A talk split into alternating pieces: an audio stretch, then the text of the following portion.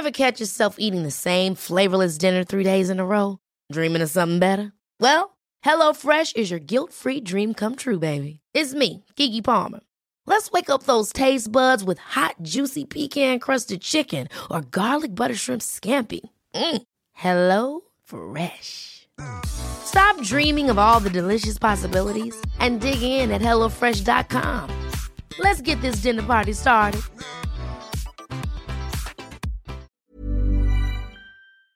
Cet épisode de Nos Ciné vous est présenté par Séance Radio, la radio 100% cinéma. Bonjour. C'est moi Orson Welles. J'aime pas trop les voleurs et les fils de pute. Salut c'est nos ciné, votre rendez-vous avec le cinéma, mais cette fois-ci c'est un petit peu plus court, mais peut-être plus intense, puisqu'on fait un extra ball. Oui, que parfois on parle de nos coups de cœur, et parfois nos chroniqueurs reviennent sur des, des petits moments de, de- de cinéma ou même de télévision, puisque c'est le cas aujourd'hui, puisqu'on va parler de Mindhunter, la série qui vient juste de commencer sur Netflix. Mais en même temps, j'ai dit commencer, mais en même temps, elle est déjà terminée en fait sur Netflix, c'est ça la particularité. Euh, autour de la table, j'ai avec moi David Honora Salut Daniel. et Anaïs Bordage. Salut. Monde de merde. Pourquoi il a dit ça? C'est ce que je veux savoir. C'est une histoire de serial killer. Un quoi? De, de serial killer. Et je sais que David est chaud pour nous parler de serial killer. Euh, oui, bah, je, vais, je, vais, euh, je vais juste un peu introduire euh, le pitch de la série parce que moi je, je n'ai vu que le- les deux premiers épisodes. Euh, et puis Anaïs, elle, euh, qui a tout vu, qui binge-watch euh, plus que, Mm. que son nombre, euh, va pouvoir. Elle regarde en, en vitesse 1.8 en fait. Je, je, je la suspecte de faire ça. Et, euh, mais, mais, on, mais on voulait en parler euh, dans, dans, dans nos ciné assez vite euh, bah, parce que, euh, effectivement, comme tu disais, le, truc avec Netflix, c'est que tous les épisodes sont dispo d'un coup et euh, du coup, euh, bah, j'imagine, les, auditeurs attendent avec impatience qu'on puisse en parler. Donc, Mindhunter, c'est une série, une série pour le dire vite, de David Fincher dont il réalise les deux premiers et les deux derniers épisodes et euh, qui nous permet bah, de retrouver euh, David Fincher qui nous manquait un petit peu puisque depuis euh, Gone Girl euh, au cinéma euh, ça fait déjà euh, plusieurs années on n'avait pas trop eu l'occasion de, de le voir à l'œuvre. Et bah, dès le premier plan de, de la série on est clairement chez David Fincher. Ce, qui, ce qui est d'ailleurs assez plaisant et ce qui m'a ce qui ce qui m'a pas mal plu euh, en fait dans, dans, la découverte de cette série donc qui, raconte euh, ça se passe euh, dans les années dans les années 70 euh, juste après les meurtres de Charles Manson qui ont un peu traumatisé l'Amérique et, la- en particulier la police de Los Angeles. Et on va suivre un, un jeune, un jeune agent du FBI qui est ancien, ancien négociateur, qui euh, en fait euh, euh, est passionné par euh, le, le- les criminal minds, on va dire, et qui euh, essaye de, de- de réfléchir à la meilleure manière de comprendre euh, les criminels. C'est un profiler en fait. Euh, voilà, et et- sauf que c'est un profiler avant l'heure, c'est-à-dire avant que, Hmm. Avant que ça s'appelle euh, des profilers. avant que les profilers, avant que les techniques euh, qui emploient notamment euh, la psychologie soient appliquées euh, par le par le par le FBI qui euh, a été euh, enfin pionnier même dans le monde sur sur cette manière de, travailler sur les sur les criminels en particulier les les, serial killers et les euh, ce qui est exposé dans les premiers épisodes, euh, les, euh, les criminels qui n'ont pas de, mo- de motif, de hum, comment on dit en français, motif, C'est pas, mo- ouais, c'est pas motif. qui n'ont pas de qui n'ont pas de raison de faire ce qu'ils font. Et, euh, et du coup, pour pour comprendre des, des, des gens qui n'agissent pas rationnellement, il faut pouvoir euh, arri- arriver à aller au-delà du rationnel. Et du coup, euh, c'est une série donc euh, qui qui est dans dans une ambiance de donc de, de, de meurtre et de et de criminalité, mais qui est en fait euh, une série assez bavarde qui va en fait euh, euh, faire discuter ces personnages euh, sur la meilleure manière de- de- de- d'aborder toutes ces questions. Et, euh, et en plus, ça se passe à un moment charnière où, euh, bah, pour le FBI, ça paraît aberrant d'aller voir euh, des universitaires en, psychologie parce euh, ils connaissent pas le terrain, ils, ils savent pas ce que c'est qu'un criminel, etc. Et ce personnage principal va être la, cheville ouvrière de, ce, mouvement et va être la, personne qui, cherche à, comprendre pourquoi. Et, et donc juste pour, finir cette introduction, ce que je trouve vraiment frappant et intéressant dès le début, c'est que euh, bah, on est sur, de la série télé, on est sur Netflix, on est à la maison, mais, euh, clairement c'est du cinéma. Et, euh, euh, ce qu'on est en train de constater de plus en plus, c'est-à-dire qu'il y, a de- moins en moins de cinéma au cinéma et de plus en plus de, cinéma à la télé, euh, c'est assez frappant ici. Et, euh, et ce qui me plaît énormément, c'est euh, c- et, pour le coup, euh, Fincher déçoit pas, c'est-à-dire que euh, le, le, cinéma, la mise en scène, ça s'arrête pas à, à, à réfléchir à la mise en scène sur des scènes d'action.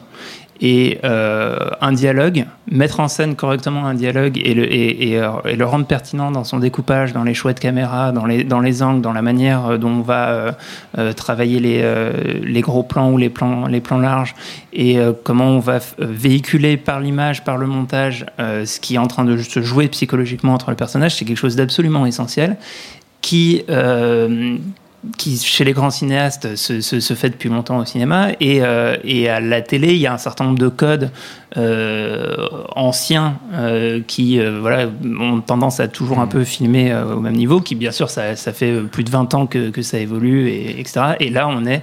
euh, voilà, une scène de dialogue cinéma, ouais. est passionnante, rien que dans la manière dont c'est filmé. Et dis-moi, Anaïs, toi qui as tout bingé, Oui. euh, est-ce que c'est une série de serial killers de plus?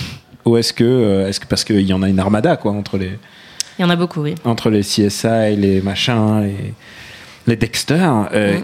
est-ce, que- ça apporte vraiment quelque chose? Est-ce que ça vaut le coup d'aller jusqu'au bout ou pas? Euh, alors, je pense que ça apporte vraiment quelque chose parce que justement, euh, contrairement aux séries euh, de serial killers euh, classiques, des euh, où en fait on se demande qui, qui parmi les dix personnages euh, présentés dans le pilote euh, est euh, le serial killer, ben, tu, tu es méchante avec True Detective. Là, en fait, c'est pas du tout le même principe. C'est euh, déjà beaucoup de personnes m'ont demandé si ça faisait peur, m'ont dit euh, j'ai pas envie de regarder un truc euh, trop violent qui fait peur. Et en fait, c'est vraiment une série où les gens ne font que parler. Il n'y a pas vraiment de crime, il n'y a pas du tout de crime, je crois, montré à l'écran. Enfin, il y a des, photos d'archives, mais en fait, ça se focalise vraiment sur le dialogue et sur le, changement de mentalité qui s'est opéré à ce moment-là, puisque c'est basé sur un livre qui raconte euh, bah, vraiment les, vrais entretiens euh, qui ont eu lieu avec euh, tous ces vrais euh, tueurs en série euh, et qui ont permis de, de réfléchir euh, au crime euh, différemment. Et donc c'est ça qui est vraiment intéressant et qui rajoute quelque chose, euh, je pense, aux séries déjà existantes, c'est cette espèce de de remise euh, en contexte où en fait on se dit euh, maintenant quand on regarde une série euh, justement de, serial killer on, a déjà tous ces, systèmes de pensée en fait. On, sait comment les serial killers agissent on sait qu'ils sont irrationnels on sait qu'ils ont souvent des problèmes avec leur mère. Et en fait là les personnages de la série ne savent pas tout ça parce que ils ont jamais vu vraiment ils ont jamais réfléchi au, crime de cette manière. Et donc ils découvrent et on découvre avec eux pourquoi et comment euh, ces tueurs en série peuvent commettre des atrocités pareilles? Donc c'est c'est super intéressant et c'est un petit hein. peu différent ouais, de ce qu'on voit d'habitude. Parce que euh, tu, tu rappelais, euh, enfin vous rappeliez tous les deux que Fincher a réalisé le début et la fin, et que c'est adapté d'un bouquin. Et en général, alors c'est pas pour jouer l'avocat du diable, mais la seconde saison en général qui arrive, puisque j'imagine qu'il y aura une seconde saison. Oui, elle a déjà été euh, Voilà. Commandée. Ouais. Est-ce que ça, est-ce qu'on ne s'expose pas à, Si. on n'y a plus plus assez de matos, donc du coup on va brader, on va broder et ça devient Mm. Orange is the New Black ou alors House, euh, House of Cards. House of Cards, pour moi, c'est il y avait eu un peu ce problème, c'est-à-dire Ouais. que Fincher aussi avait euh, réalisé les deux premiers épisodes et avait installé euh, tout, le, tout design, l'univers visuel de la série, l'ambiance, Les apartés. les, a- les apartés qui ont disparu d'ailleurs après une fois Ouais, que, une fois même, que si, même si à mon sens Mm. c'était pas le plus réussi et le plus Mm. intéressant dans la série et je trouve que enfin moi j'ai même décroché à partir de la saison 2 à House of Cards où je trouvais que ça s'effondrait euh, totalement c'est- c'est c'est la débâcle. ouais. Euh, et, euh, et, ce, et ce- voilà le, le risque est là aussi clairement Mais en fait, euh, bon, je, je, je, je sais que je suis la seule à avoir vu la série en entier. Je ne vais pas spoiler, promis. attention Il y a une salle Euh, entière qui ne veut pas être spoilée. Mais, mais je trouve qu'en fait, on le sent déjà dans la saison 1. Euh, que ils Ils ont plus de matos. Bah en fait, euh, le, le problème c'est que je trouve que les deux premiers épisodes, euh, moi c'est mes préférés parce qu'on rentre vraiment dans cet univers euh, et, et surtout on, on découvre euh, un des, des tueurs en série euh, de la série qui est Ed Kemper, euh, qui est un. Ah, C'est pas un spoil ça. hein. Non, c'est pas un spoil. Euh, qui est qui est un mec euh, donc qui avec qui ils font des entretiens pendant pendant toute la série et qui est donc connu pour avoir tué euh, pas mal de de- d'étudiantes et sa mère qui l'a décapité et ensuite il a violé la tête de sa mère. Euh, donc euh, Mais ça c'est juste un lundi au Japon. hein. la, la série est pas violente visuellement mais elle est voilà, quand même c'est c'est très dur euh, dans, raconte. dans la description ouais, de, de, de ce qui se passe. Et, et ce qui est très intéressant dans la série, c'est qu'on on voit en fait le, le coût psychologique pour ces enquêteurs Mhm. de se retrouver face à ces gens-là en fait et d'essayer de rentrer dans leur tête, de comprendre comment ils fonctionnent. Mais du coup, le piège là-dedans, c'est de trop les comprendre, de, de se mettre à leur place. Et, et la série joue très intelligemment sur ça parce que nous aussi, on s'attache presque à certains de ces serial killers parce que c'est des personnages hauts en couleur, etc. Et la série, à plusieurs moments, nous rappelle que non, en fait, c'est quand même un mec vraiment taré, quoi. Donc euh, euh, là, je te, je te le présente d'une manière euh, assez euh, presque attirante, quoi. Euh, il a l'air sympa, il mange de la pizza avec eux, il fait des blagues, mais il faut pas oublier que c'est quand même une personne qui, qui a de gros soucis, quoi. Et là je parle juste à, à ton petit cœur de, de fan. Si, si on a à choisir True Detective saison 1 ou ça? Oh là là. Euh, J'ai vu qu'un épisode, c'est déjà ça. hein. C'est trop détective. euh, Pour moi, est euh, vraiment une fausse cote absolue. euh, C'est ce moi, que beaucoup de gens disent, mais il y a aussi les, les, Pour les moi, lovers, Trop hein. Détective, la saison 1 avait une espèce de. Il y avait une, une vraie satisfaction à la fin. euh, et j'aime beaucoup Matthew McConaughey. Et j'aimais j'aimais beaucoup l'univers un peu. Euh, un peu taré euh, créé dans Trop Détective, donc ça m'avait beaucoup plu. Ah, T'avais été satisfaite par la fin, toi Ouais, euh, de la On va pas spoiler 1. non plus True Detective. Bon, alors la fin de Detective, Euh. j'aime autant vous dire que j'ai pas été satisfait. Mais non, mais pour euh, revenir à Mindhunter, moi, ce qui m'a dérangé, c'est que justement, c'est tiré de, de, de ce livre. Et en fait, euh, toutes les parties euh, où ils font des entretiens avec euh, les serial killers sont vraies. Et donc, ça, c'est fascinant parce qu'on se dit, mais comment c'est possible, en fait euh, Ces conversations ont vraiment eu lieu, c'est complètement taré. Et en fait, euh, par contre, les deux personnages des enquêteurs euh, sont fictifs. Euh, ce, ce ne sont pas les vraies personnes qui ont mené ces entretiens. Et donc, leur vie euh, est fictive aussi. Donc, ils ont euh, une petite amie, un fils.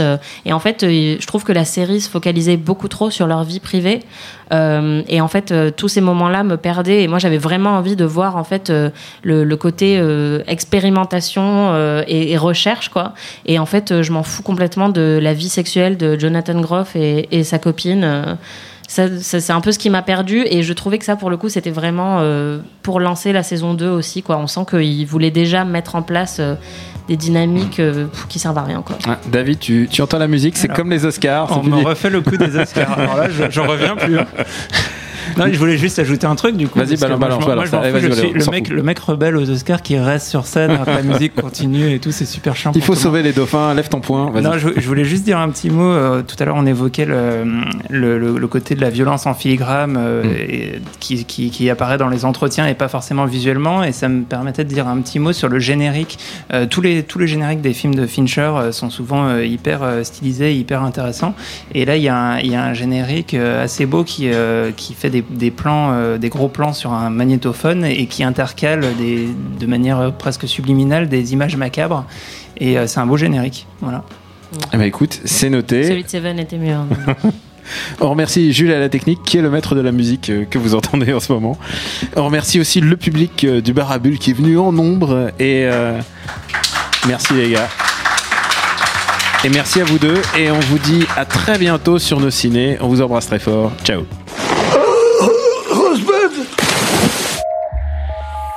Bonjour, c'est Betty Mourao et on se retrouve tous les jours sur Séance Radio pour la séance live.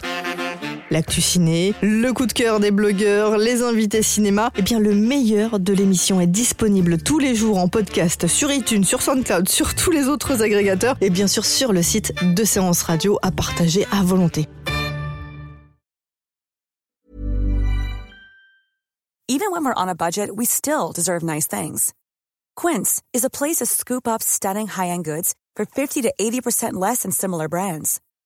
They have buttery soft cashmere sweaters starting at $50, luxurious Italian leather bags, and so much more. Plus, Quince only works with factories that use safe, ethical, and responsible manufacturing. Get the high-end goods you'll love without the high price tag with Quince. Go to quince.com/style for free shipping and 365-day returns.